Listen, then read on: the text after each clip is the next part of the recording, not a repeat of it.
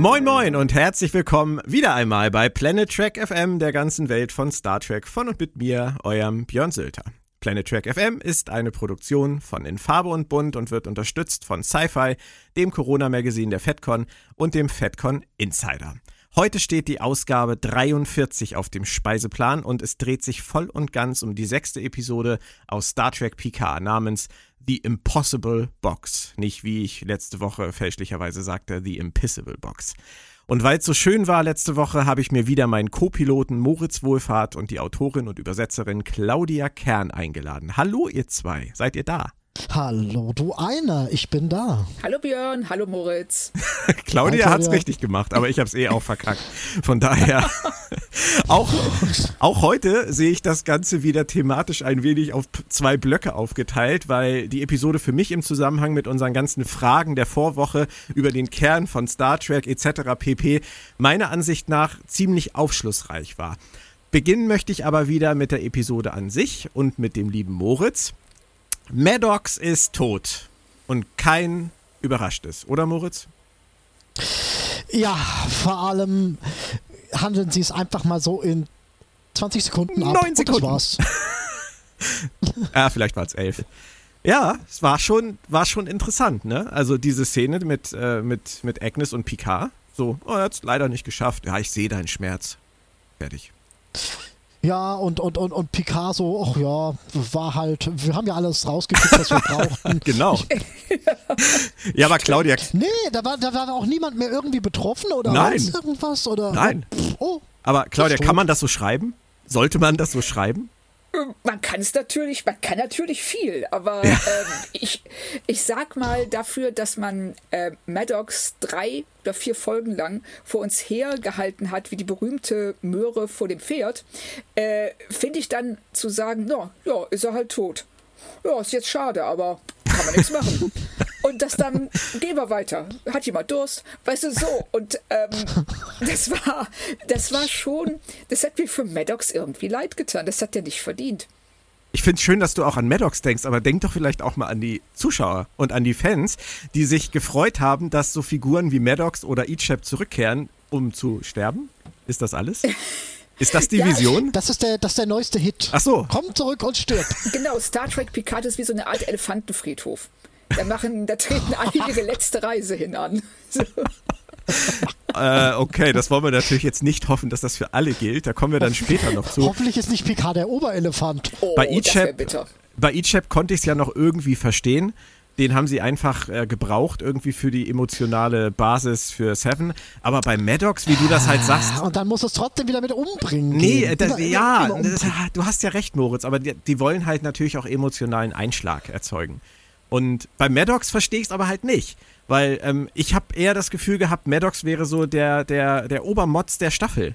Und es wäre jetzt Ja. mega, mega, mega, mega wichtig und spannend und interessant und informativ, endlich mit ihm zusammenzutreffen. Und dann ist das nur so ein, so ein winselndes Wrack auf so einem Biobed, der stirbt. Hallo, der ist kaputt, der ist, der ist verwundet. Da darf man ja wohl mal winseln. Nein, ich hätte ihn vor allem auf, ähm, ich weiß gar nicht, gibt das Wort? Reflexionärer Ebene, dialogtechnischer Ebene interessant gefunden. Äh, Im bösen Buch, da, da, da lässt er sich ja aus über Spielzeuge und Androiden und künstliches Leben und so weiter. Das wären ja alles Dialoge gewesen, die man jetzt mal hätte aufgreifen können Ja. und über die man hätte reden müssen. Aber nein, tot.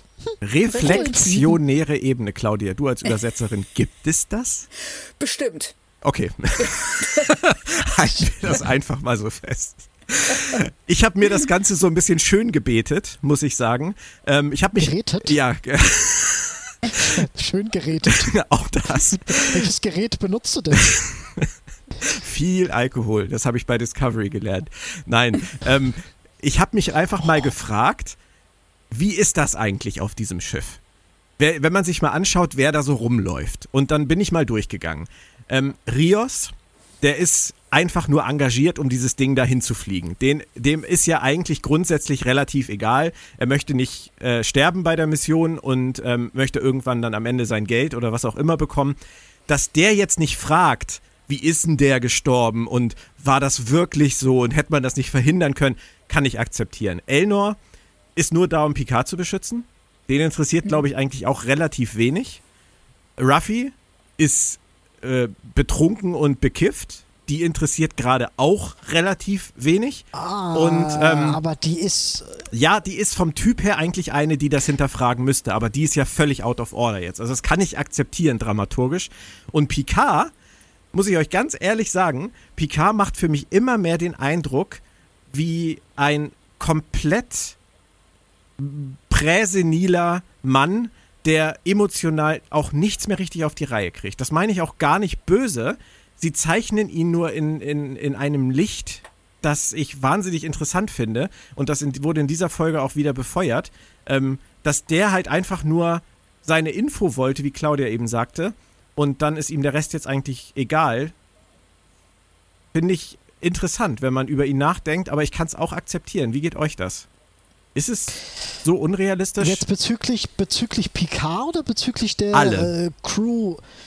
Also da muss ich dir ganz ehrlich sagen, dass Ruffy nicht nachfragt, dass Ruffy das nicht stutzig macht, dass die da mit ihrer ganzen paranoiden äh, äh, Arie, die sie damit unterfeiert, da nicht hellhörig wird. Nee, nee, sorry, die ist doch die erste, die, die, das könnte eine Verschwörung sein und, und, und so weiter. Moritz, du musst echt viel mehr trinken und viel mehr kiffen, um das nachzuvollziehen. Wie man sich da. Duplos essen. Oder Duplos essen. Meinst Oh, du wirklich, Duplo. Claudia, meinst du wirklich, äh, Ruffy hätte in der Situation da jetzt drüber fallen müssen, in der Situation, in der sie? Ist schwierig. Also, nein. Mein erster Eindruck war, sie ist so sehr mit sich selbst beschäftigt, sie kreist so sehr um sich selbst, dass ähm, es schon ein Wunder ist, dass sie es tatsächlich schafft, Picard diesen Diplomatenpass zu besorgen. Ja. Und äh, dabei ja auch äh, noch, das kommen wir bestimmt später auch noch mal zu, wie sie das macht und welche Konsequenzen das auch für sie hat. Ich kann nachvollziehen, dass sie in diesem Moment als sie erfährt, dass Maddox gestorben ist, das nicht hinterfragt. Aber wenn sie das jetzt auch im Folgenden, also wenn sie das jetzt wirklich einfach auf sich beruhen lassen, Ja. dann würde ich das schon schwierig finden. Das, Weil das muss nochmal, das muss Konsequenzen haben. Das würde ich Äh, auch unterschreiben. Auch, die wird ja auch noch im Laufe der Staffel entlarvt. Also Ja. äh, davon gehe ich Ja. mal fest aus. Ich auch. Also ich, auch. denke halt, für Also- den Moment kann man fast damit leben, weil die einfach alle mit dem Kopf woanders sind oder sich einfach gar nicht so richtig dafür interessieren. Ja, Außer richtig. eigentlich Agnes, weil es ist, weil es ihr Ex-Lover ist. Ähm, und dabei sind wir dann auch schon beim nächsten Thema und bei der wahrscheinlich, was Moritz zumindest angeht, schönsten Folge, die seit Jahrzehnten in Star Trek vorgekommen ist.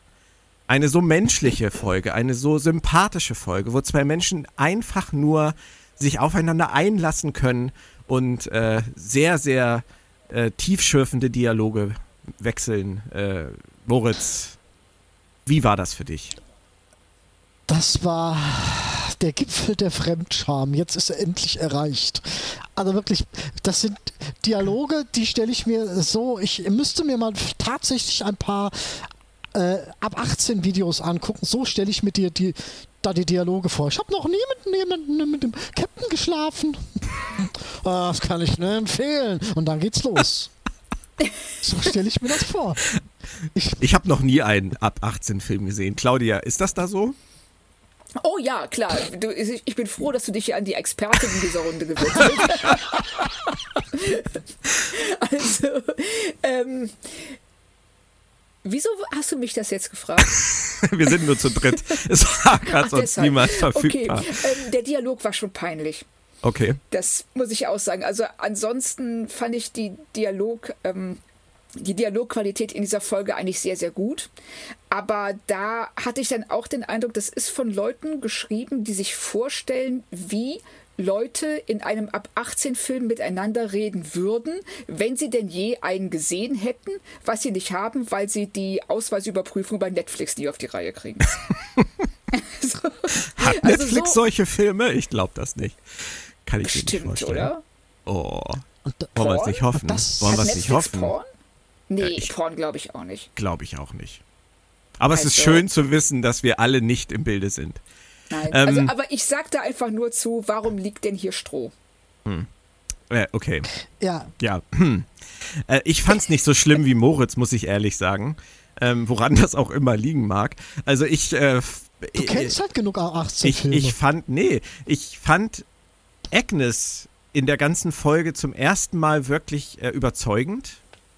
Sie war viel ruhiger, sie war so runtergefahren, sie war so, so in sich gekehrt, sie war so mit sich selbst beschäftigt, so zerbrechlich und das fand ich, es hat die, die äh, Alison Pill ziemlich gut gespielt und deswegen fand ich diese völlig sinnlose Aktion mit äh, dem völlig sinnloserweise Futsal spielenden Rios ähm, auch irgendwie lustig. Ich weiß nicht, das war so, so komplett ohne irgendwelchen Vorlauf. Ich meine, ja, aber so passieren diese Äh, Dinge ich im mein, da Leben doch, ja auch Moritz, das oder? Ohne Vorlauf. Beischlafhologramm aktivieren können. Ich, Vielleicht war das das Beischlaf-Hologramm. ah. Vielleicht ist das das Oh. Fut Futsal-Beischlaf-Hologramm, das immer da Aber das wäre rumläuft. tatsächlich, das wäre tatsächlich eine super Idee. Das wird die ganze Szene besser machen. Ja. Ich fände es wirklich klasse, wenn Ja. das jetzt so in der nächsten Episode und, und, und was? Du hast mit meinem Beischlaf Ich finde das auch einen, einen Und großartigen nicht Namen, mit das enttäuscht. Das ist was für die Visitenkarte auf jeden Fall. Emergency Beischlafhologramm. Ich stelle mir das da vor, da kommt einer in den Raum. Computer, Please das state the nature of the Beischlaf-Notprogramm Beischlaf-Emergency. Ja. Bitte nennen Sie die Art des sexuellen Notstands. Wo soll ich da anfangen? So, jetzt atmen wir alle einmal durch. Kommen von sexuellem Notstand jetzt auf Seven of Nine. Ich weiß nicht, wie ich diese Brücke bauen soll, ohne dass man mir irgendwas unterstellt. Ähm, Seven of Nine, ähm, wollte ich noch ganz kurz anmerken, ist ja gar nicht aufgetaucht in der Folge. Hat euch das überrascht, dass sie so mir nichts, dir nichts, sanglos, klanglos dann jetzt weg war? Überrascht jetzt nicht. Ähm, anhand der Episode auch nicht gestört, aber es hinterlässt auf, bezogen auf Episode 5 schon einen tatsächlich etwas schalenüblen Beigeschmack. Sag's ruhig, aber, käsig. Du hast heute noch nicht käsig gesagt. Ja, käsig. Aber wisst ihr was? Zu Ja. Seven of Nines Abwesenheit habe ich eine Theorie. Dieses Beischlaf. äh, Okay. Aber die erzähle ich euch erst später. Ihr müsst mich nur dran Oh. erinnern, denn wenn wir das vergessen. Oh, dann wird das, wird das, äh, wird das dramatische Auswirkungen wahrscheinlich haben. Oh, oh, oh. Aber wir kommen jetzt erstmal ganz kurz nochmal zur Crew zurück und zu Rios zurück und verlassen mal ganz kurz diese, diese Beischlaf-Thematik. Ich finde wirklich, ähm, dass die Crew die letzten zwei Folgen uns viel, viel mehr ans Herz wachsen konnte. Mit allem, was da so passiert ist. Und Rios ist für mich da so, so die, die Galionsfigur des Ganzen, weil er derjenige ist, der sich kümmert. Weil er derjenige ist, der sich um Raffi kümmert, als es ihr schlecht geht, weil er derjenige ist, der sich um Agnes kümmert, als es ihr schlecht geht. Und ähm, das, er macht sich Gedanken, er ist da, er hört zu. Ich finde das sympathisch, Claudia. Oder du als Frau, ist das nicht ein, ist das nicht ein guter Typ so eigentlich? Sag doch mal.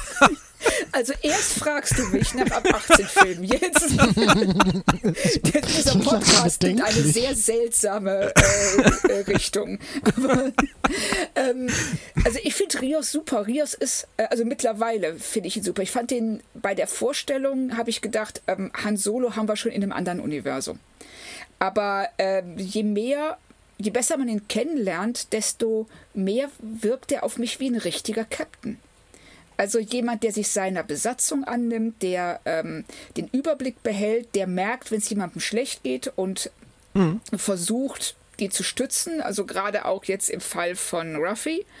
Und äh, was er macht eigentlich all das, ich klammer jetzt mal das Beischlafhologramm aus, ähm, aber er macht das, was Picard machen sollte.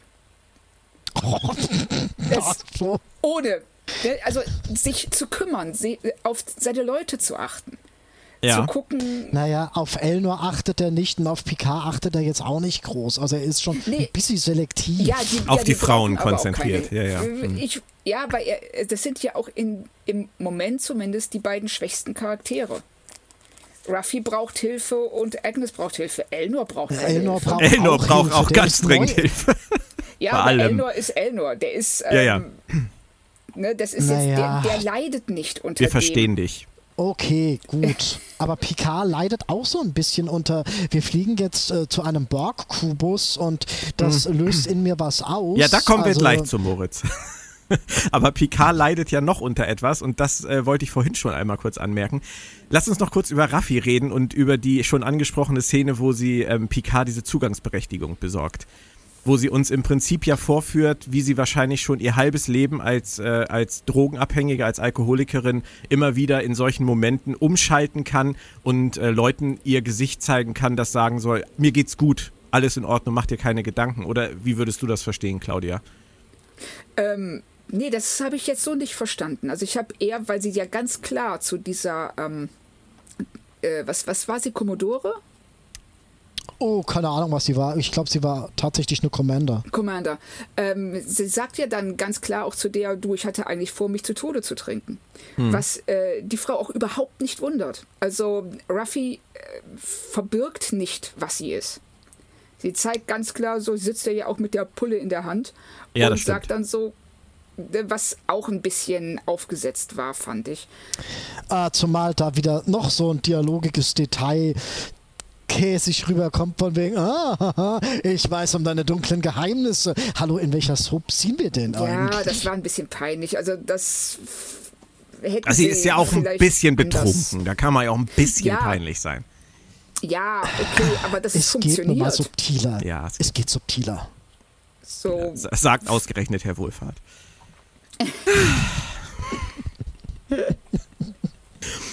Aber äh, sie spielt das, finde ich, großartig, Michelle Hurt. Also das äh, muss, ich, muss ich wieder mal sagen, auch wenn da zwei, drei käsige Sätze vielleicht bei, war, bei waren. Ähm, das hat mir schon gefallen. Aber was, was ich äh, außergewöhnlich fand an dieser ganzen Szene, war eigentlich das Ende. Und da müsst ihr mir jetzt wirklich mal helfen. Moritz, vielleicht hilfst du mir dazu erstmal. Ähm, sie schafft das. Sie kriegt den Job über die Bühne und bricht halbwegs mit ihrer Flasche wieder zusammen. Und Rios nimmt sich ihre an und bringt sie zurück in ihre Kabine. Und Picard applaudiert? Keine Ahnung. Habe ich unter Käsig abgehakt. Man kann nicht immer alles unter Käsig abhaken. Claudia, ist, wa, was soll das? Ich war total, ich war in dem Moment wirklich verwirrt, weil ich weiß nicht, warum er das macht. Ist es, ähm, äh, es gibt zwei Möglichkeiten, wie man die Szene lesen könnte. Auf der einen Seite, also Möglichkeit eins, er applaudiert ihr, um sie anzufeuern, um ihr zu sagen, boah, das hast du richtig geil gemacht und du hast es noch drauf. Und ich fand das toll, weil wie du das gerade hingekriegt hast. Also wirklich ehrlicher Applaus. Auf der äh, Möglichkeit zwei ist, dass er das einfach, das einfach nur sagt, so, yo, super, gut gemacht, aber sich für sie und das, was es für sie bedeutet, dass sie gerade wieder eine Brücke verbrannt hat darauf überhaupt nicht eingeht, das gar nicht wahrnimmt. Er hätte sie zurück ins Quartier bringen ja, müssen. Auf er jeden, Fall. auf, auf jeden, Fall. Fall. Das ist ja der Punkt, den ich wurstig finde. Gehen wir mal von Käsig weg. ja, aber das muss doch irgendwas zu bedeuten haben, ganz ehrlich. Ja, klar. Klar, es hat auch was zu bedeuten. Es soll ähm, äh, mit allem, wir sehen hier Tendenzen, die Picard immer schon hatte, nämlich das Benutzen ja, von Leuten. Genau. Genau, und das ist genau das, was mir über Nacht dann nach dem Gucken der Folge auf einmal gedämmert ist. Ihm ja. fehlen die Leute, die ihn komplettieren. Genauso wie Kirk ohne Spock und McCoy nicht richtig funktionieren kann. Kann Picard ohne die Leute seiner Besatzung nicht funktionieren. Und das ist in dem Fall vielleicht so jemand wie Troy. Ja, richtig. Also er, ähm, äh, dieses Benutzen von Menschen ja. Was er, ähm, das wurde auch von seiner Besatzung, also von diesem, von seinem engsten Kreis immer so ein bisschen ähm, eingeschränkt. Und er, genau. und er wurde, ja, er wurde, äh, man hat dafür gesorgt, dass ihm er selbst nicht zu Kopf steigt. Ja. Er hat und viele Leute gebraucht, mehr. um auf Kurs zu bleiben. Und 14 ja. Jahre lang hat er die jetzt nicht gehabt, weil er sie offensichtlich aus seinem Leben ausgeschlossen hat. Und das ist das Resultat jetzt. Ja. Alles, was er so verbrannt hat in diesen 14 Jahren mit, mit der Sternenflotte, mit Ruffy, mit, äh, mit dem, äh, vergessen, wie der romulanische Planet hieß, und mit Elnor, das sind alles Dinge, Basti. das sind alles Dinge, Gesundheit, die ähm, er aufgrund seiner, seines Charakters so gehandhabt hat, weil er nicht mehr beraten war von genau. anderen. Ja. Genau, die aber das Anlagen ist waren erschreckend. Das ist da. erschreckend. Ja, aber das ist ja, erschreckend. aber es, es ist erschreckend, aber es ist auch, äh, es gefällt mir richtig gut. ja, es ist spannend. es zeigt, es ist spannend, es ist, ähm, und sie kommen so von dem, äh, sie, ja, sie vermeiden so äh, diese äh, Idealisierung von Picard, ihm äh, auf ein Podest zu stellen, dem ähm, was langweilig wäre. ja. Was äh, wir uns vielleicht, äh, weil in unserer Vorstellung Picard noch so ist wie vor 14 Jahren, ähm, ja, das- aber der Witz wir, ist ja, Wir, wir haben damit gerechnet, dass es passieren würde, aber Genau. äh, dass sie es nicht gemacht haben, finde ich eigentlich sehr, sehr gut. Und der Subtext könnte ja sein, er ist eigentlich auch immer noch exakt der Mann, den wir gekannt haben, nur älter, wenn er wieder in einem anderen Kontext funktionieren dürfte. Ja, richtig. Er ist also, Das sehe er, sie haben ihn nicht verändert. Das ist das, das ist, glaube ich, der, der richtig, richtig wichtige Punkt. Sie haben ihn nicht verändert mit der Brechstange, sondern sie legen nur etwas offen, was durch seine veränderten Lebensumstände Umstände zutage tritt. Das ist geil. Ja. Also ganz ehrlich, dann, wenn, das, auch, wenn das ja. die Intention ist der, der Autoren, dann muss ich ihnen wirklich ein, ein großes, großes Lob und viel Respekt zollen, weil da wäre ich im Leben nicht drauf gekommen. Nee, und das ist auch was, wenn du jetzt rückblickend die letzten fünf Folgen äh, dir ansiehst, gerade in seiner Beziehung zu Ruffy wird das ganz, ganz klar. Ja, ja. Sie nutzt ihm nicht mehr, er lässt sie fallen. Er denkt überhaupt nicht darüber nach, was es bedeutet für sie, wenn er seine, ähm, ähm, ja, seine Resignation, seine, Ja. ähm, Kündigung. Doch. ja, seine Rücktritt. Kündigung, mit seiner Kündigung, mit seinem äh, Rücktritt droht. Er denkt da keine Sekunde drüber nach, was das für sie bedeutet und was sie für ihn geopfert hat. Das interessiert ihn nicht. Ja. Ja, aber denkt er doch jetzt im Prinzip auch nicht, wo sie die nächste Brücke hinter sich verbrennt. Ja, eben, Nein, eben. Äh, Es, es hat richtig, sich ja auch nichts geändert. Er ist, er ist immer noch der gleiche, der er am Anfang dieser Serie war. Und ähm, die, es ist ja nicht nur der Applaus. Also ganz ehrlich, das ist, also ich fand diese Szene wirklich schmerzhaft. Wie er Ja. aufsteht. Es ist ja wie, wie so ein Theaterregisseur, der irgendwie in seinem ganz eigenen Film ist und dann da aufsteht und er steht ja auch noch so gebückt und macht dann dieses und du denkst Ja. nur so, Alter, bitte, bitte. Und dann setzt er sich wieder hin. Rios bringt sie und raus lässt, und, und lässt sie umkippen. ja, und, und er setzt sich wieder hin und lehnt sich in seinem Stuhl zurück und guckt so nach oben, so, ach, haben wir das auch wieder abgehakt. Also, das ist ganz, ganz, ganz, ganz schlimm, aber halt auch gut geschrieben und gut gespielt. Wenn das Ja. die Intention war. Und man muss Das es ja ist die langsam Intention. annehmen. Ja. Ja, das ist die Intention. Äh, nichts anderes ergibt Sinn. Ja. Und das Schöne ist, finde ich, demgegenüber steht dann der für mich wichtigste Teil dieser Episode, nämlich alles, was auf dem Kubus passiert oder kurz davor, bevor er wieder auf diesen Kubus geht, das erste Mal seit seiner Assimilation und vor allem ähm, auf You trifft. Aber fangen wir ganz kurz mit den Momenten vorher an, ähm, Moritz. Er sitzt an seinem Schreibtisch, guckt sich Bilder aus der Vergangenheit an, was ja für uns Fans aus nostalgischen Gründen schon mal mega, mega toll ist. Und dann kommt dieses Bild von ihm als Locutus auf seinem durchsichtigen Display. Die Kamera fährt rum und du siehst Locutus und dahinter siehst du den alten Picard, wie er sich an sein Gesicht greift und man spürt diesen Horror. Also ich finde, das ist eine ganz, ganz tolle Art, mit diesem Thema umzugehen. Auch damit hätte ich nicht gerechnet. Wie, wie geht dir das?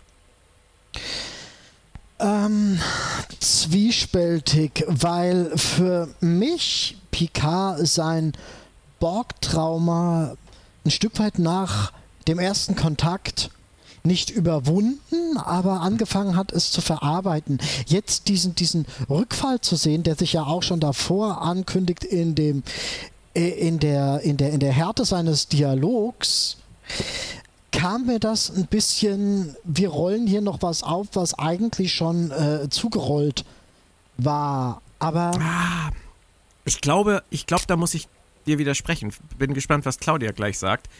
Also, wenn ich, wenn ich äh, einen Vergleich bringen soll, ich musste an Forrest Gump denken, witzigerweise. Und an äh, Jenny, die Freundin von Forrest, ähm, die offensichtlich als Kind ja. Äh, habt ihr den Film gesehen? Oder Ja. erzähle ich euch hier gerade was ganz Neues? Die nee, ja- ich kenne ihn nicht Okay, äh, tatsächlich. die als Kind offensichtlich äh, von, von ihrem Vater missbraucht wurde und das wird aber erst relativ spät im Film klar, als sie mit Forrest zu ihrem Elternhaus zurückkehrt. und da einen Zusammenbruch kriegt und nicht mehr aufhört, Steine auf dieses Haus zu schmeißen. Und da könntest du genauso sagen, man hatte vorher den Eindruck, sie hätte es vielleicht verarbeitet, aber diese Rückkehr an den Ort, wo das passiert ist mit ihr, bricht nochmal alle Dämme. Und ich glaube, diese Nähe zu diesem Kubus und dieses Wissen, ich gehe da jetzt wieder drauf, wie vor Jahrzehnten das letzte Mal. Ich glaube, das ist schon noch ein Aspekt, der, der einen ziemlich, ziemlich fertig machen kann, Claudia, oder? Das sehe ich auch so. Der, es ist das, das ganz klassische äh, posttraumatische Stresssyndrom. Ja. In dem Moment, in dem du wieder in der Situation bist, fühlt sich das für dich an, so real an, ähm, wie damals, als du es erlebt hast. Und das ist, äh, was in dem Moment, wo diese Überblendung kommt von Locutus und Picard, was ich auch einen ganz, ganz tollen Moment fand, da wird klar, wie sehr, mit welchem Horror er ja. ähm, äh, daran denkt, den Borg-Kubus zu betreten und was das für ihn bedeutet. Und das setzt sich ja, ja dann auch fort, wenn er erstmal auf dem Kubus ist. Ja. Auf jeden Fall. Aber wir haben in Next Generation, haben wir die, Dialogsequenzen mit seinem Bruder, wo er anfängt zu verarbeiten. Wir haben das Treffen mit Locutus. Wir haben den ähm, Staffel-Zweiteiler zwischen 6 und 7, wo er auch nochmal mit den Borg in Kontakt tritt. Und ich glaube, das ist nicht Klar, das er ist, nicht, er ist nicht wirklich, ja, das mag sein, aber er kann mit der Thematik, mit dem an sich, ihr habt, ihr habt wirklich recht, das muss ich tatsächlich lasse ich mich gern von überzeugen, dass der Kubus als Kubus-Objekt nochmal eine andere Bedeutung für ihn haben kann.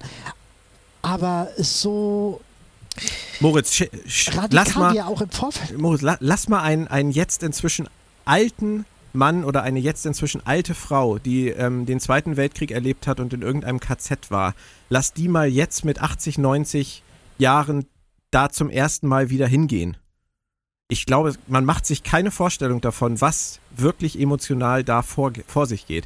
Und da kannst du dein ganzes Leben daran gearbeitet haben, solche Dinge zu verarbeiten. Wenn du dann wieder damit so konfrontiert bist, alleine durch diese, diese visuelle Wahrnehmung, vielleicht auch Gerüche oder was auch immer, ich glaube, alles, das, alles. das löst, glaube ich, so viel aus. Also ich kann es mir selbst nicht vorstellen. Ich habe so ein Trauma nie erlebt bisher, zum Glück. Ich muss dreimal auf Holz klopfen. Aber ähm, ich glaube wirklich, dass das etwas ist, was man nicht unterschätzen darf. Also ich finde, ich finde finde die Darstellung von ihm, wie, also wie, wie Patrick Stewart es spielt und wie es geschrieben ist, ich finde es spektakulär. Das ist das erste Mal in dieser Serie, dass ich das wirklich so sehe. Weil ich darauf auch nicht vorbereitet war, dass sie das Thema so gut zurückbringen. Ich fand auch, dass sie das super gelöst haben. Also von dem Moment an, ähm, wenn er die äh, sich die Bilder ansieht und dann bis zu dem, wo er dann auf den Kubus kommt und Yu begegnet und von ihm durch die Gänge geführt wird, wie sie das, wie sie seine emotionale Reise da beschreiben, fand ich auch ganz grandios. Also super. Dann lasst mich einmal ganz kurz meine äh, Theorie hier einfügen, weil sie ist nicht so spektakulär, aber das ist der Punkt, wo es passt. Ich glaube, dass Seven of Nine in dieser Geschichte keinen Platz hatte. Weil ähm, auch für Seven wäre die Rückkehr auf einen Borg-Kubus in gewisser Weise etwas Besonderes gewesen, wenn auch sicherlich nicht so schwierig wie für Picard. Aber auch für sie wäre es ein Thema gewesen, auf das man hätte eingehen müssen, in gewisser Weise. Und sie hätte vielleicht auch einen Informationsvorsprung äh, noch gehabt oder keine Ahnung. Es ist, es ist egal. Seven in dieser Geschichte als weitere Person, die zu einem Borg-Kubus zurückkehrt als Ex-Borg, wäre dramaturgisch völlig zu viel des Guten gewesen und auch verschenkt gewesen. Und ich glaube. Ja, Seven, ist, Seven ist im Verlauf von Voyager ich weiß. Äh, mehr als einem Borg-Kubus gewesen. Das ist aber also auch schon mehrere Jahrzehnte her, Moritz. Weißt du, es geht mir gar nicht, es geht mir gar nicht darum, das zu vergleichen. Es geht mir darum, dass die Autoren sich vielleicht gefragt haben, ähm, wenn sie jetzt dabei wäre, müssten wir uns dann auch damit beschäftigen, dass es für sie ja auch in gewisser Weise eine Rückkehr zum Kollektiv ist. Weißt du, sie hätten es eigentlich unter den Tisch fallen lassen müssen, weil Picard viel zu sehr im Fokus steht. Die hätten die beiden ja, ja nicht zu zweit da auf den Kubus gehen lassen können. Das hätten sie machen können, aber das hätte der ein, die eine Sache hätte der anderen Sache wahrscheinlich ihren, ihren, ihren Eindruck genommen, den es auf ja. uns hat. Ja, es ist, es ist seine Reise, weißt du? Am Fokus ist es richtig. Es hätte uns total abgelenkt. Also, ja. dass Picard das alleine ist, der unser ganze Aufmerksamkeit richtet sich nur auf ihn und das ist Ja. ähm, in dem Moment auch wichtig. Genau, und deswegen, wenn sie, wenn sie in der nächsten Folge in, aus irgendeinem Grund wiederkommen sollte und für den Rest der Staffel dann vielleicht sogar mitspielen sollte, dann würde ich tatsächlich annehmen, dass sie dieser Figur diese Pause gegönnt haben, weil das die Picard-Show war. Weil das die Picard-Borg-Show war. Aber ob wir es je erfahren werden, ich könnte, ich könnte Jerry Ryan natürlich fragen auf der Destination Star Trek Germany Anfang Mai, so sie denn stattfindet. Schöne Grüße ans Corona.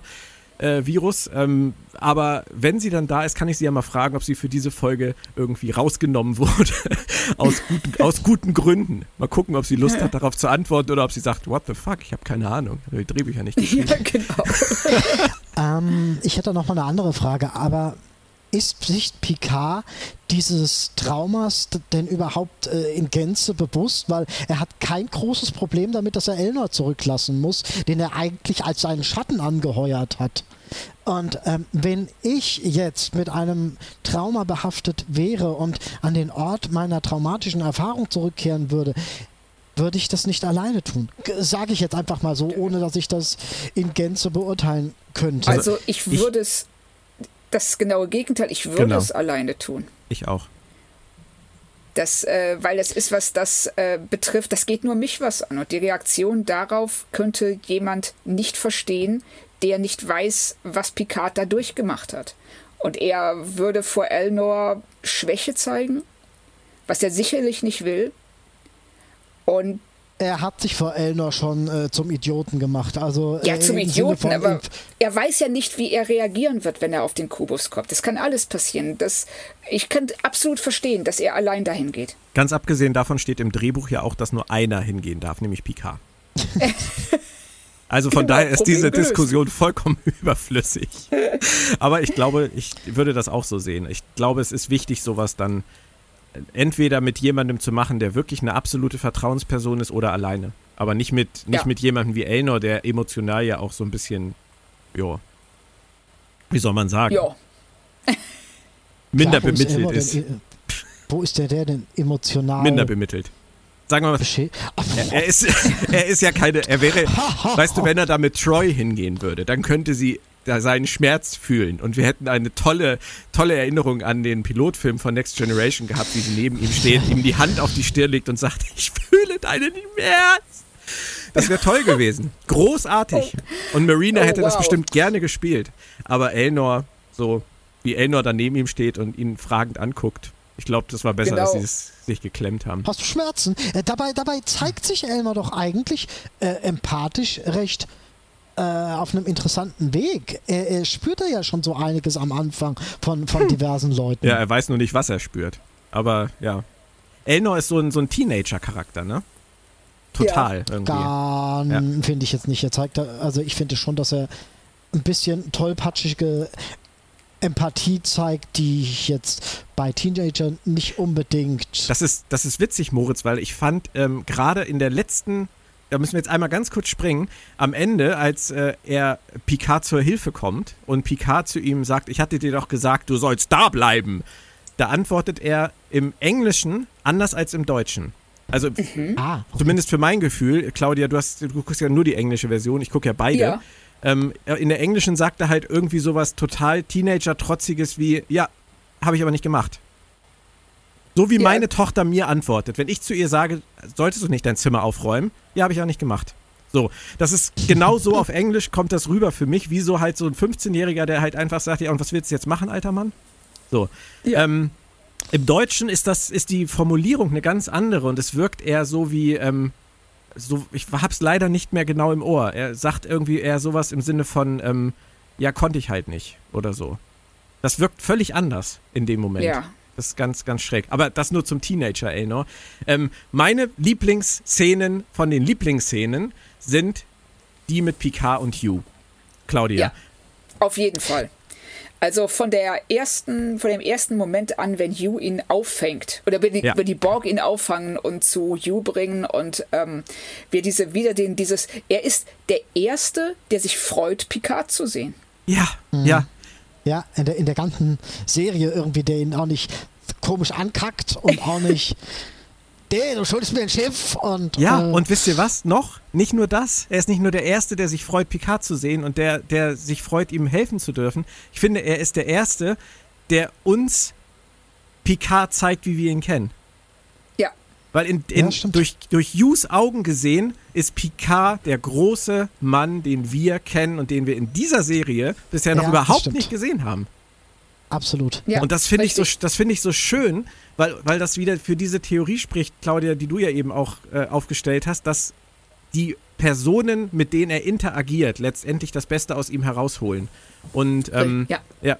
Und er ist es, Hugh zeigt uns das. Und ich fand das ganz, ganz großartig. Dieses warme, dieses warmherzige Willkommen heißen, in Arm nehmen und ähm, Ja. ihn da durchführen. Und ich helfe dir. Ich weiß nicht, warum du hier bist. Ich helfe dir aber egal, wobei. Das ist, Ja, ja. oh, also, Ich, das war auch eine echt warme Szene. Ja. Ja. Also, Fand ich die, auch. auf die man irgendwie sechs Episoden lang gewartet hat, äh, weil die auch irgendwie einen selbst so ein bisschen reflektiert oder, oder widerspiegelt. Du fängst PK an zu gucken und willst eigentlich, dass auch mal irgendwer in der Serie auf ihn zugeht und sagt, es ist schön, dass du wieder da bist und ich helfe dir und ich kenne dich und, und, und. Aber eine Frage müsst ihr mir trotzdem beantworten. Warum muss er denn zu Yu gebracht werden? Warum wartet denn nicht Yu äh, äh, am, am, am, da, wo sie ihn hingebeamt haben? Moritz, hörst du das? Warte mal. Kannst du das hören? Das ist das knisternde Du hast Papier doch des zu essen, du mir Drehbuchs. nichts abgibst. Das musste leider Ja, so ich sein. weiß. Ja. Wir Und ich können dir finde das es auch sehr schön, Ja. dass man auf dem Borg-Kubus äh, anscheinend sowas wie Treppengeländer oder ähnliche Dinge einfach Jo. mal aus Spargründen weggelassen hat. ja. Fall halt nicht runter. Weißt das du- sind Problem? wieder zwei die Treppe runtergefallen. Inzwischen, inzwischen muss man sich ja immer schon freuen, wenn sinnlose Entscheidungen der Produzenten zumindest zu großartigen Szenen führen. Richtig. Und das finde ich in dem Fall. Also diese Szene, wo er da auf dieser Brücke steht, die kein Geländer hat und diese beiden Ex-Borg ihn stützen und, und Hugh sagt, sie wollen nur nicht, dass du da runterfällst. Das ist, äh, ich finde es toll. Ich finde es wirklich Ja. toll. Also da haben sie so viel super. Maßarbeit geleistet. Aber ähm, du hattest eben Zeit für deine Theorie. Darf ich Ja. meine äußern? Bitte. Ähm, das ist ja, wir haben ja zweimal, wird er ja als Locutus angesprochen. Einmal Ja. von Hugh Ja. und da siehst du ja direkt, dass Picard so, ähm, sprich mich nicht so an, nenn mich nicht so. Und dann im weiteren Verlauf, wenn er auch runterkommt und äh, besser mit dieser ganzen Umgebung umgehen kann, kommt ja irgend so ein, ja, völlig Zufallsborg vorbei und sagt so, wow, Locutus. Und was im ersten Moment komisch ist, aber dann, wir haben ja auch diese Überblendung oder diesen Schnitt zu einem Borg, der in seinem Alkoven steht und auf einmal erwacht, als Picard an Bord kommt. Ja. Also irgendwas hat er geweckt durch seine Anwesenheit, dadurch, dass Locutus zurückgekommen ist, ist irgendwas in diesem Borg-Kubus erwacht. Ach du Scheiße, das ist mir gar nicht aufgefallen. Das war, da habe ich gedacht so, oh, haben wir jetzt hier vielleicht eine Art von anstehender Borg-Rebellion oder Oder sie haben einfach nicht. nur das äh, Kollektiv gerufen. He Oder is das. back. genau. Ja. Äh, Ich fand das sehr, sehr interessant und ich bin gespannt, ähm, ob das. Also ich kann mir nicht vorstellen, dass es ein Zufall war, aber wir werden Also die, sehen. diese Szene mit dem aufwachenden Borg ist mir aufgefallen. Ich habe nicht weiter drüber nachgedacht, muss ich gestehen. Aber Ja. es, ergibt, es ergibt Sinn. Also ich finde, das ist eine super spannende Idee. Finde ich Wäre auch. Also ich natürlich aber Moritz auch noch ein weiteres Fässchen, gell? Äh, ja. Noch, noch ein weiteres Storyfässchen, was wir dann aufmachen Ach so. würden. Die drohende Das Borg-Invasion. wäre wohl so. Ja. Aber es würde tatsächlich reinpassen. Es wäre ein Fass in einem Fass. Fass in dem Fass. Da weiß ich ja schon, wie diese Podcast-Folge heißt. Das Fass im Fass. Dann brauche ich nur noch irgendwas anderes Fetziges dazu. Spritziges vielleicht auch. Wir werden sehen. Das Fass. Das Beischlafhologramm. ja, ähm, nein, okay. Aber das wäre eine schöne Schlussszene auch natürlich wieder mal eine typische Schlussszene für diese Staffel, dass im letzten Moment ein Signal aufgefangen wird und ein riesengroßer Borgkubus, nein, eine Armada von Borgkuben ähm, sich nähert und die Queen sich meldet und sagt, Locutus. Darling. Was machst du da mit deinem Borg? genau. Ich schmeiß dich die Treppe runter. okay, ähm, lasst uns äh, eine Sache noch kurz abhaken, bevor wir aufs große Ganze kommen, obwohl das der fast perfekte Punkt fürs große Ganze wäre. Aber ich möchte noch kurz mit euch über die anderen üblichen Verdächtigen reden und den Rest der Folge. Ähm, Narissa, äh, Narek, Sochi. Ähm, ich fand alles, was mit denen zu tun hatte, in dieser Folge tatsächlich mal angemessen geschrieben. Also ich habe äh, diese Fremdschämen-Momente wie in den letzten Folgen, wenn das um, um die ging, nicht gehabt. Es war auch nicht so redundant. Ähm, echt nicht? Du hast dich echt dran gewöhnt, weil einen gab's. Einen gab's? Welchen denn? Einen gab's und der hat's mal wieder für die Episode eigentlich ganz gut gerissen. Also wo, wo, wo, äh, na, wie heißt die Schwester noch Narissa. Nach Ach so, die, die Narissa. Narissa, genau. Narissa. Wo, wo, wo sie, Larissa, wo sie zu ihm sagt, ah, dann fummel du mal so lange an ihr rum, bis sie sich dir öffnet. Oh, bitte sei einfach still, sei doch einfach still. okay, ähm, vielleicht ist dieser präpubertäre Humor einfach eher was für mich als für dich. Glaube, da müssen wir dann mit leben. Nein, du hast recht, Moritz. Ich weiß auf jeden Fall, wie, wie das endet, äh, äh, ähm, wie sie die gute Schwester mundtot machen. Die kriegt einfach das Beischlafhologramm geschickt und dann. Jetzt, hat, jetzt bist du völlig vom Thema abgekommen. Also ich, ich fand das auf jeden Fall okay und ich fand es vor allem schön, dass sich das alles mal wieder so ein bisschen verbindet, dass diese ganzen Storylines mal endlich zusammenlaufen, dass man wirklich mal das Gefühl hat, da passiert auch irgendwas. Ähm, Claudia, wie fandest du denn die Szene, in der äh, Sochi realisiert, dass sie 37 Monate alt ist? Ich habe mich die ganze Zeit gefragt, warum sie den Scanner nicht auf sich selbst richtet. ja, also, das kann sie nicht. Ja, vielleicht ist es in ihrer Programmierung nicht drin, aber ich fand es ähm, nee, tatsächlich sie denkt, sie denkt, sie ist ein Mensch. Sie denkt, sie ist ein Mensch, Claudia. Ja. Ich glaube, genau, deswegen richtet sie, sie nicht auf sie. Sie schreckt davor zurück. Sie schreckt ja. davor zurück, weil das wäre die letzte, ähm, der ja. letzte Beweis dafür, dass sie eben kein Und. Mensch ist. Was ich übrigens, äh, ja, sag ruhig. Also ich fand das alles, ähm, diese, äh, diese Frage nach Identität, die äh, durch die Szenen äh, mit ihr aufgeworfen wurden. Finde ich total interessant, weil alles, sie sieht, dass alles, was sie in ihrer Erinnerung hat, gelogen ist. Dass äh, Dinge, mit denen sie etwas verfindet, wie diesen sehr, sehr coolen Teddybär. Ja. Den Mugato-Teddybär aus Classic. Ja. Ähm, oh, stimmt, krass. stimmt. Schönes das, Easter Egg. Ja, der hat mir auch sehr gut gefallen, wobei ich mich frage, welcher gestörte Spielwarenhersteller ähm, einen äh, hochgiftigen Affen zum Stofftier. so, okay, Im gut. Zweifelsfall immer ähm, Mattel. Ähm, ja, ja, genau, richtig. ähm, aber das hat mir, also ich fand es eine ergreifende Szene. Das war die erste Folge, in der mir Suji richtig gut gefallen hat als Figur. Mhm. Und auch die Tragik zwischen der, äh, in der Beziehung zwischen ihr und Narek ja. die ja sehr schön rauskommt, wenn Narek zu ihr sagt, you were never real. Ja. Und das ähm, äh, auch ne, kann man verschieden interpretieren, aber ich habe es wirklich so gesehen, dass er das als tragisch betrachtet, weil er schon Gefühle für sie hatte, sie aber eine Maschine ist. Und das für ihn dann sie komplett abwertet. Auch eine schöne Interpretation. Ich habe mich äh, eine Sache gefragt, ich finde die Art und Weise, wie er versucht, sie umzubringen, ein bisschen inkompetent.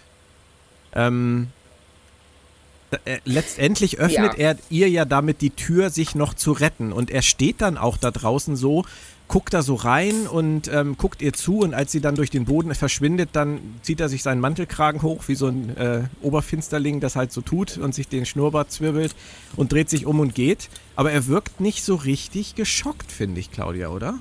Das nee, also da bin ich mir auch noch nicht sicher, wie die Szene zu interpretieren ist. Hat er ihr das ermöglicht? Hat er das einkalkuliert? Oder ist es was, was er jetzt einfach, wo er sagt so, ups, oh, ich tue so, als wäre nichts passiert, ich bin da mal weg. Als äh, Show-Einlage für seine Schwester wäre es halt sinnvoll. Ja, schon.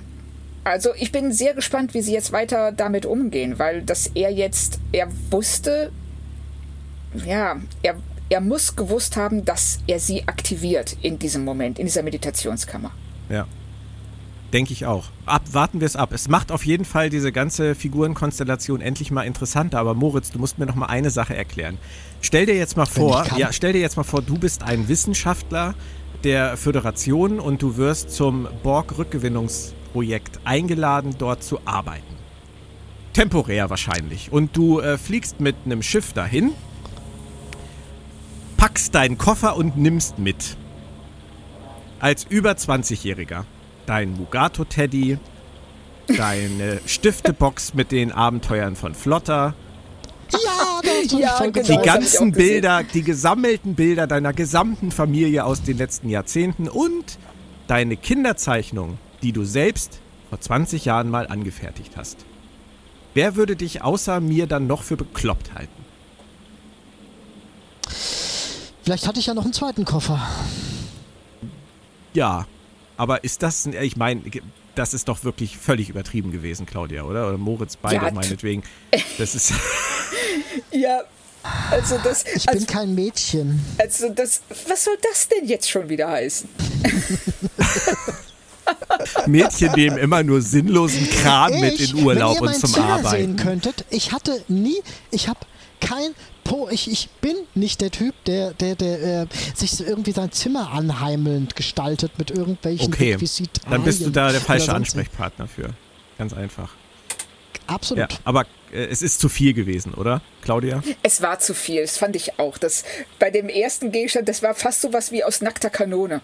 Ja. Also wenn man, äh, wenn man eine Sequenz hat von Gegenständen, die immer abstruser werden, je länger die Szene dauert, was am Anfang noch völlig normal ist, dass man, was weiß ich, ähm, sein, sein Lieblingsteddybär aus der Kindheit, dass man den mitnimmt, um eine Verbindung zur Heimat zu haben. Das kann ich noch verstehen. Aber dann, als die Stifte kamen, habe ich gedacht so, okay, naja, vielleicht malt sie gern was aus in ihrer Freizeit.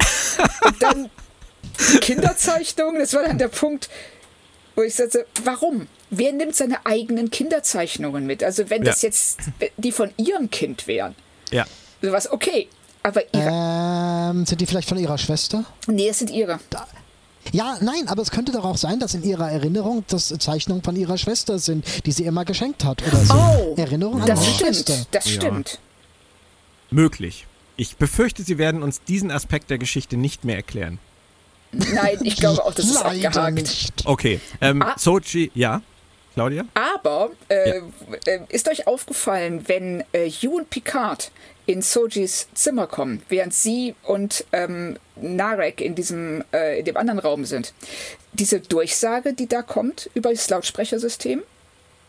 Nein. Da wird gesagt, ähm, in irgendwie Sektoren 5 bis 8, bla bla bla, ähm, wir sind vorübergehend geschlossen wegen einer festgestellten chronometrischen Aktivität.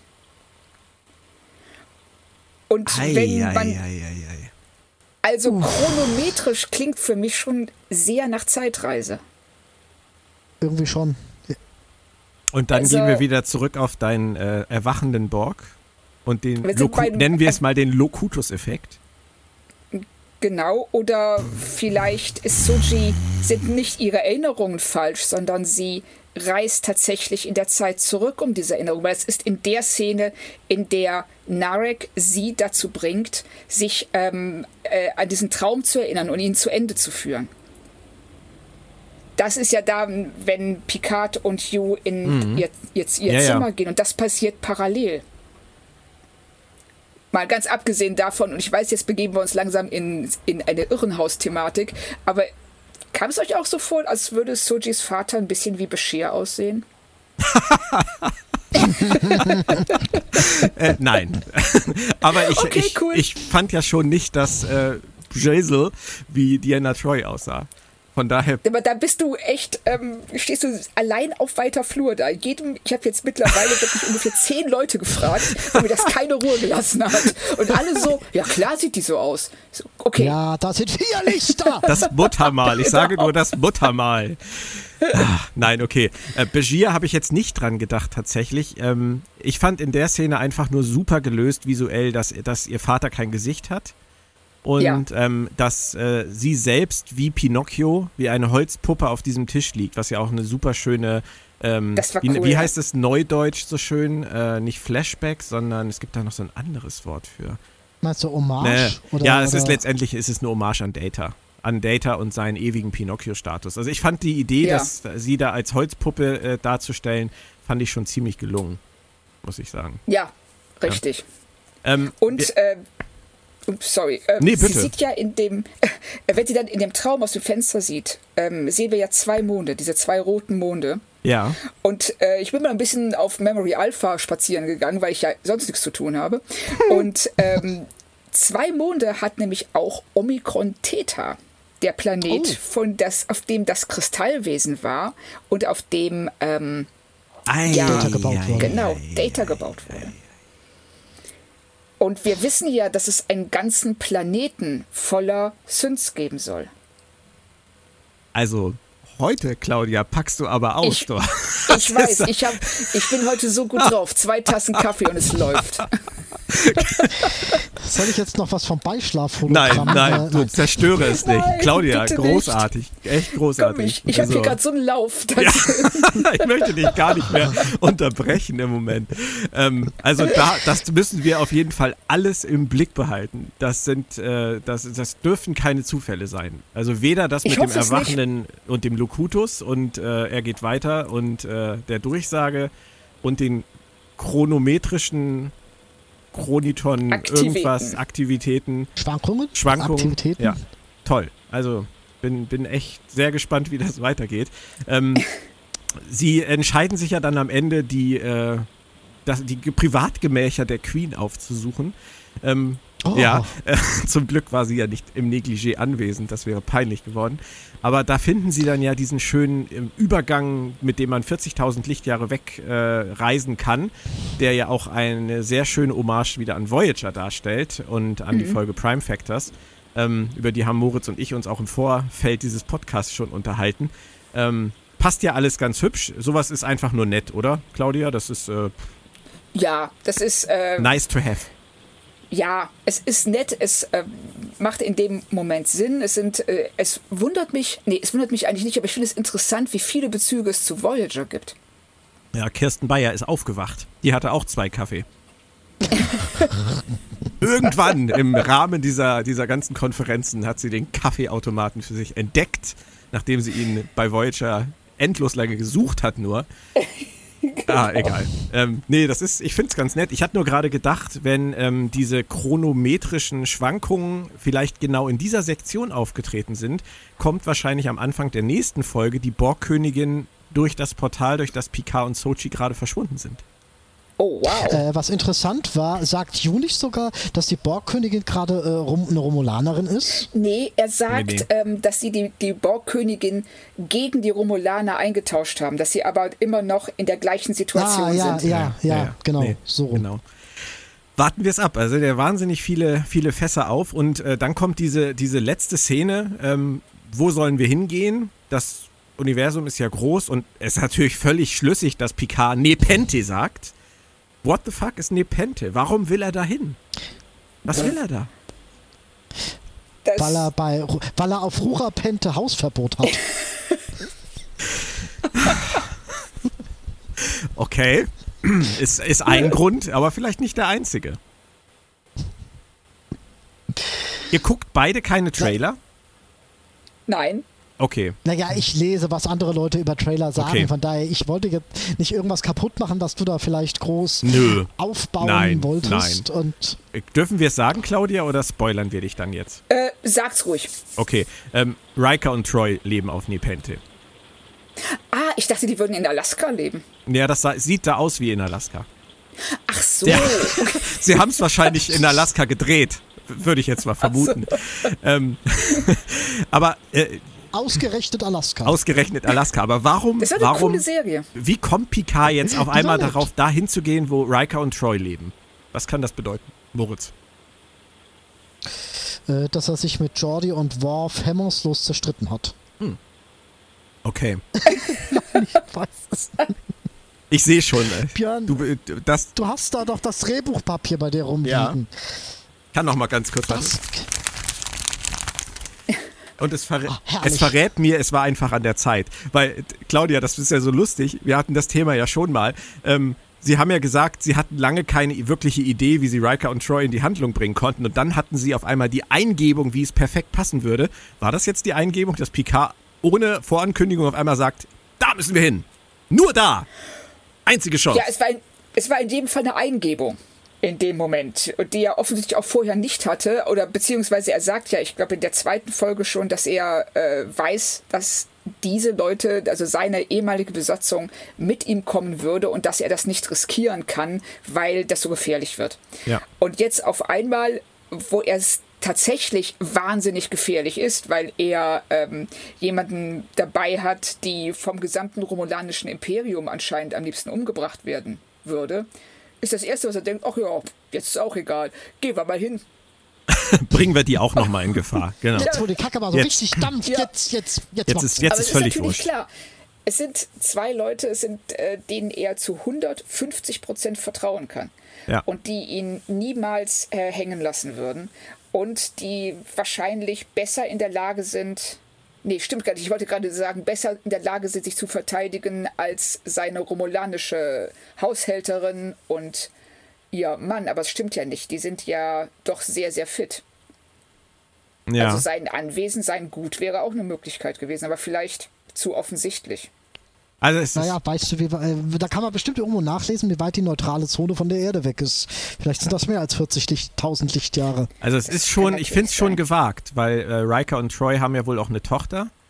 Und ähm, da jetzt hinzugehen, Das ist schon hart. äh, da jetzt halt hinzugehen äh, und, und Ich bringe jetzt mal euer Kind in Gefahr. Genau, ich bringe euch und euer Kind jetzt mal in Gefahr mit einer Mission, die mir eigentlich zu gefährlich war, um euch überhaupt nur darauf anzusprechen. ähm, okay, und vielleicht Picard. kommen gleich die ganzen die Romulaner hier durch dieses Gate. Äh, es sind nur zwei Leute, die momentan dieses Tor sichern gegen äh, tausende Romulaner. Also falls sie hier gleich alle Genau. aufschlagen in eurem in eurer schönen Idylle, dann äh, ja, shit happens. Dann ist halt doof Euch war doch bestimmt langweilig. Jetzt habt ihr was zu Dann tun. sind wir wieder bei Picard und er denkt nicht an andere. Ja, das wollte ich gerade sagen. Er, das Benutzen von äh, anderen Leuten, also von anderen Menschen. Und das betreibt er, also das würde auch absolut ins Bild passen. Und ich kann mir auch vorstellen, dass nach der ersten Wiedersehensfreude dann doch gerade Troy vielleicht sagen würde, geht's noch? Das? Das möchte ich gerne mal erleben. Das wäre, also so äh, wie man die Surtis. Also ich hoffe, genau, ich hoffe einfach nur, dass, sie, dass die Surtis Troy jetzt ein bisschen mehr so spielen darf, wie ihr, wie sie, wie ihr Auftreten auf der Bühne ist, auf Conventions. Ja. Das wäre schon echt lustig. So war sie, fand ich aber zum Beispiel auch in den letzten Filmen. Ja, das äh, haben sie diesen Charakterzug schon deutlich herausgekehrt. Ja. Denke ich schon, dass sie das darf. Aber gut, müssen wir abwarten. Es ist auf jeden Fall viel Stoff und ich glaube, wir haben noch eine Menge vergessen. Ähm, wir haben bestimmt noch total relevante Sachen aus dieser Episode gar nicht erwähnt. Aber ähm, dennoch möchte ich noch auf das übergeordnete Thema kommen. Wir haben ja letzte Woche in epischer Breite darüber gesprochen, ob das noch Star Trek ist, ob die Werte von Star Trek inzwischen zu unwichtig geworden sind, ähm, dass diese ganzen kaputten Figuren letztendlich jetzt für das stehen, was Hoffnung machen soll. Und was mich angeht, hat die Serie mit dieser Folge einen ersten Schalter umgelegt und ich würde gerne wissen, wie ihr das empfindet. Ähm, Rios sagt zu. Ich sag ja, ich sag ja, ich, ich denke, ich weiß, was Okay, du sagen darf ich trotzdem noch sag sagen? Ja. Rios, Ja. Rios Ja, sagt ja, zu. ja, ja. Rios sagt zu Ruffy an einer Stelle so schön: Niemand macht alles richtig. Und ähm, das ist für mich eigentlich der Kernsatz von, von Michael Chabon. Mit, seinem, mit seiner Abkehr vom Advanced Human, beziehungsweise mit dieser neuen, neuen Form des Advanced Human, der auch Fehler machen darf, weil Menschen immer Fehler machen werden. Und wenn das der, der Weg ist, dass wir wirklich hier jetzt belastete Figuren in einer schwierigen Zeit erleben, die zusammenkommen, weil es nicht anders ging, aber das Gute finden und wieder zu etwas Besserem werden. Fang du an, Moritz. Wäre das dann ein schönes Star Trek-Thema und wären wir dann wieder zurück? Wir hätten einen Kompromiss, mit dem ähm, hoffentlich viele leben können. Bist du noch da? Äh, ja, das, äh, bei dir klang das eben irgendwie sehr komisch, als ob du dein Mikro mal ein Lichtjahr weit weggelegt hättest. Nein, nein, ist alles in Ordnung. Ich bin immer noch da. Claudia, wie ist das bei dir? Ist, das, ist das ein Weg, den man gehen kann? Auf jeden Fall. Und ich finde, das ist ein sehr guter Weg und ein sehr mutiger Weg. Also vor allem, weil sie sich so viel Zeit gelassen haben, um bis sie, also sie haben sich jetzt fünf Folgen Zeit gelassen oder fünfeinhalb, äh, bis sie an den Punkt gekommen sind, wo sie sagen, okay, jetzt fangen wir es langsam an zu drehen. Ja. Und kriegen die Kurve und bringen euch zurück in eine, ja, nähern uns wieder Star Trek oder dem, dem Gedanken, der hinter Star Trek steht, an. Und das finde ich sehr, sehr gut. Absolut. Sie haben noch einen, Sie haben noch einen anderen Punkt. Wirklich schön in eine schöne Bahn gelenkt. Dieses, und von daher verzeih ich auch diese möglicherweise leichten Grobmotorigkeiten ähm, mit Picard. Dieser Dialog mit Locutus, der tatsächlich zu einem Ergebnis führt, Picard ähm, zu vermitteln und Picard erkennen zu lassen, dass die Borgs, so schlimm sie auch sind, im Schnitt auch alle nur Opfer ja, sind. Genau. Das fand ich. Ja. Das fand, das ich, fand ich einen wunderschönen Moment, den wir, den wir jetzt, wir, wir kennen die Borg seit 25 Jahren und über 25 Jahren und sagen die Borg, die Bedrohung der, der, der Galaxie, das Schlimmste, das allergrößte Übel an sich und dann diese, diese Kehrtwendung zu kriegen, von wegen zu sagen, die haben sich auch nicht im Schnitt dafür entschieden. Die machen auch nur das, was man ihnen sagt, zu was sie gezwungen werden zu tun das sind Opfer. Fand ich richtig gut. Das. Weil es auch einfach einen ganz wunderbaren Blick auf im Schnitt Kulturen an sich wirft. Du siehst eine Kultur, ähm, wir haben das jetzt die letzten 15 bis 20 Jahre gehabt, von wegen äh, diese, diese Stigmatisierung im, im US-amerikanischen Fernsehen, von wegen, du siehst einen Araber, das muss ein Terrorist sein, der irgendwas ganz fürchterliches plant.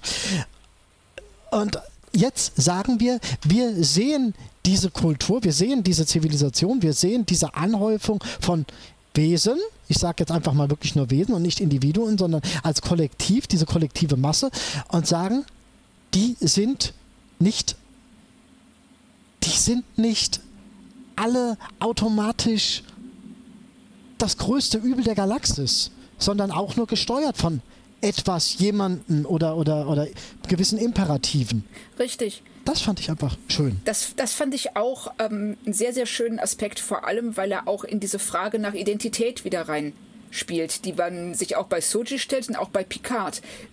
Wer's, entscheidet man sich, so zu sein, wie man ist? Welche Faktoren führen dazu, dass man so wird, wie man ist? Und bei den Borg, ähm, niemand wird freiwillig assimiliert. Und dieses und das Endergebnis in ihrer Funktion sind die Borg absolut böse. Und diese, äh, diese Gnadenlosigkeit ihres Eroberungsfeldzugs äh, ist äh, wirklich auch für alle Personen, die mit ihr, die mit ihnen in Verbindung kommen, eine, eine, Katastrophe.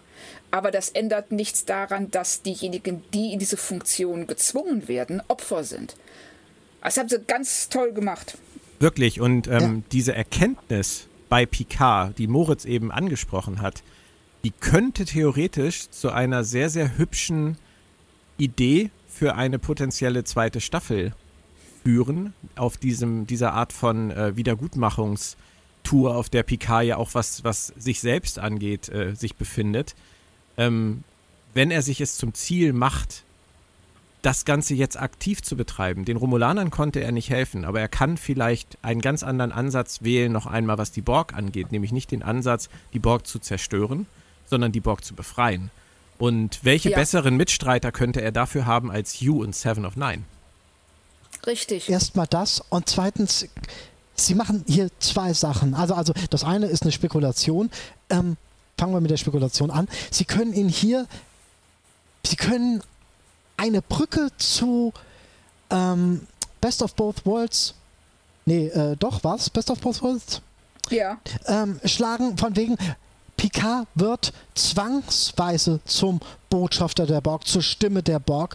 Und hier, wenn sie es so machen, spekulativ, wird er freiwillig zur Stimme uh. der Borg, zum Botschafter oh, der cool. Borg, für was wirklich positiv Wunderbares.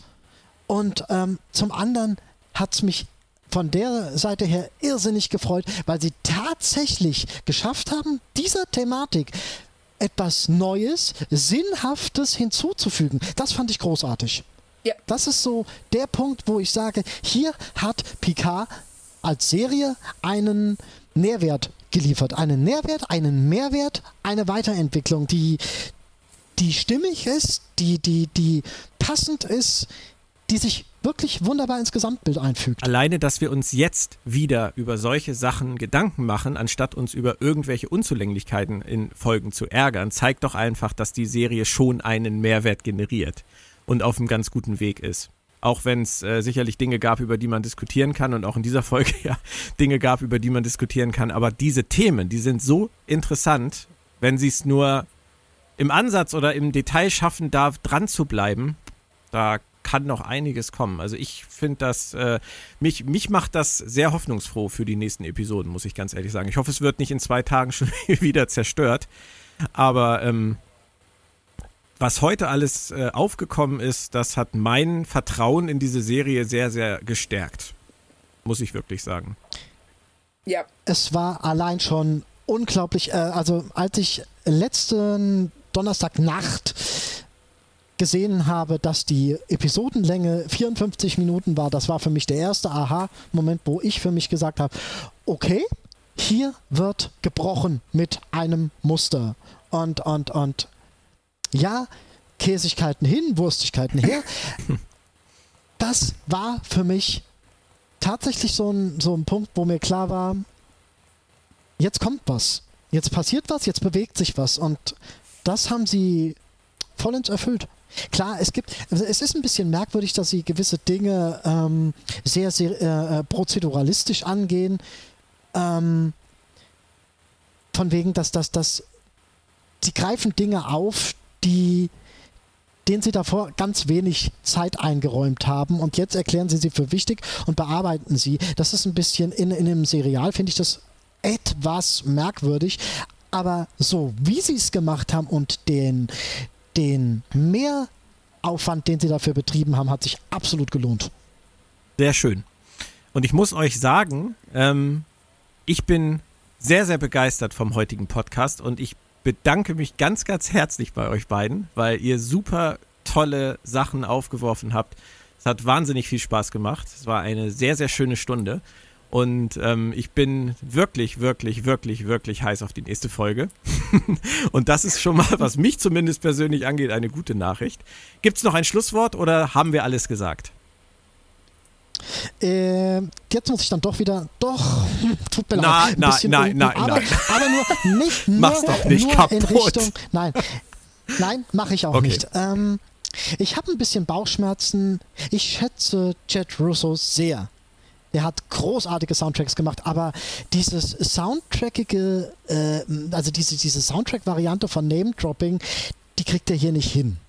Also, ähm, wir, wir einmal das Next Generation, ähm, also, also Teil des, der, der der ersten zwei Star Trek-Serien einbindet, muss es äh, fühlt sich ein bisschen merkwürdig an, wie er letzte Woche das äh, Teile des Voyagers Intro eingeblendet hat. Das ist mir zu sehr gewollt und nicht wirklich ähm, nutzbringend Jetzt eingesetzt. musste er es nochmal halt ein einem, mit einem schade. negativen Punkt beenden. Claudia, hast du noch was Positives? Äh, ja, ähm, ein sehr schönes, ähm, ein sehr schönes, wie ich finde, Osterei, wenn Narek mit seiner Schwester über Sujis Träume spricht. Da sagt er an einer Stelle, wieso hat man sie so programmiert, dass sie träumt? Welchen, welchen Sinn hat das oder welche, welcher Funktion dient das? Ja. Und äh, das schlägt die Brücke zurück zu Dr. Sung, der in einem von Datas Träumen sagt, niemand sollte wissen, woher seine Träume kommen. Das verdirbt einem das Rätsel und den Spaß. Sehr ja, schön. das haben sie gut gemacht. Meine Güte. Haben Also, sie auch Hat wirklich mir gut echt gemacht. gut gefallen. Also- das, äh, Ich rufe ab sofort Ja. nur noch Claudia Kern an und gehe nicht mehr zu Memory Alpha. Völlig, Moment, völlig das überbewertet. nur, weil ich bei Memory Alpha war. Das muss Also mich ja nicht interessieren. Nein, Während Björn mit dem Beischlafhologramm kommunizierte, hat also wenn jeder Memory Alpha editieren kann, dann bin ich dafür, dass wir einen Artikel zum Beischlafhologramm machen. Absolut, absolut. Und dann einfach sehen, wie lange, wie lange der online ist. Ja. Ihr zwei, vielen Dank nochmal. Ähm, lasst uns einfach abwarten, was die nächste Folge bringt. Im Zweifelsfall viel Nostalgie.